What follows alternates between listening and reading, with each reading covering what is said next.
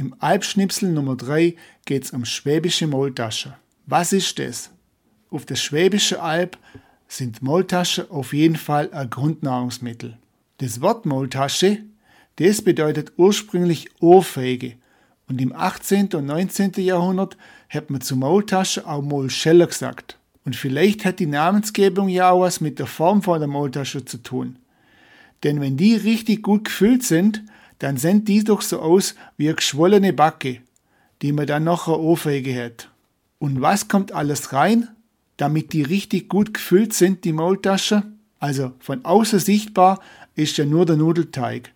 Und darin wird dann eingeschlagen oder eingewickelt eine Fleischmasse. Im Schwäbischen besteht die aus Hackfleisch, Wurstbrät oder auch Fleischkäsebrät. Dann kommt noch dazu Blattspinat, Knoblauch, Frühlingszwiebeln, eingeweichte Weißbrötchen, also im Schwäbischen sagt man Wecke, dann Eier, Salz und Pfeffer. Die Zutaten, mit denen man die Maultasche füllen kann, die können so unterschiedlich sein wie die, wenn man sie serviert. Und da gibt es hauptsächlich drei Arten. Also zum einen kann man die mit Brühe servieren als Suppeeinlage oder was ganz beliebt ist, ist geschmelzt, das heißt mit gebräunter Butter angebratene Zwiebeln, übergossen und dann dazu noch Kartoffelsalat. Oder geröstet und da dazu werden die vorgekochte Maultasche in Streifen geschnitten und in der Pfanne schön angebraten. Und meistens dann auch noch Zwiebeln und oder Eier dazu. Das genaue Rezept zu der Maultasche gibt es bei uns schon in der Heimatverliebt-Episode 118.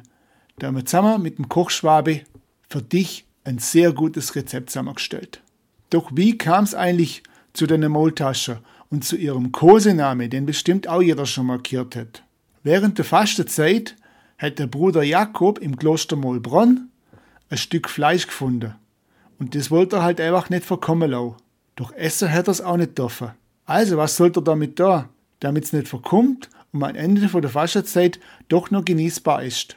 Zuerst einmal hat er es in Salzlake eingelegt, später hat er es dann in Rauchfang gehängt über dem Herd und am Gründonnerstag ist er dann hergegangen und hat das Fleisch schließlich ziemlich klein gehackt und vermischt mit Eier, Wecker, Winterspinat, Zwiebeln und Petersilie und versteckt hat er das alles zusammen in so eine Nudelteigtasche. Die anderen Mönche haben das dann ganz stillschweigend gegessen, wie immer halt, ja. Doch die Arme, denen man ja die Rechte geschenkt hat, die lobten das köstliche Gericht außerordentlich. Und so ist dann der treffende Kosename Herrgottsbescheißerle geboren gewesen.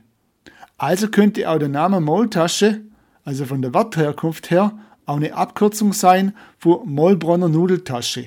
Und das Kloster Mollbronn, das ist übrigens in der Nähe von Pforzheim, also ein ganzes Stück weg von der Alp, aber trotzdem noch auf württembergischem Gebiet.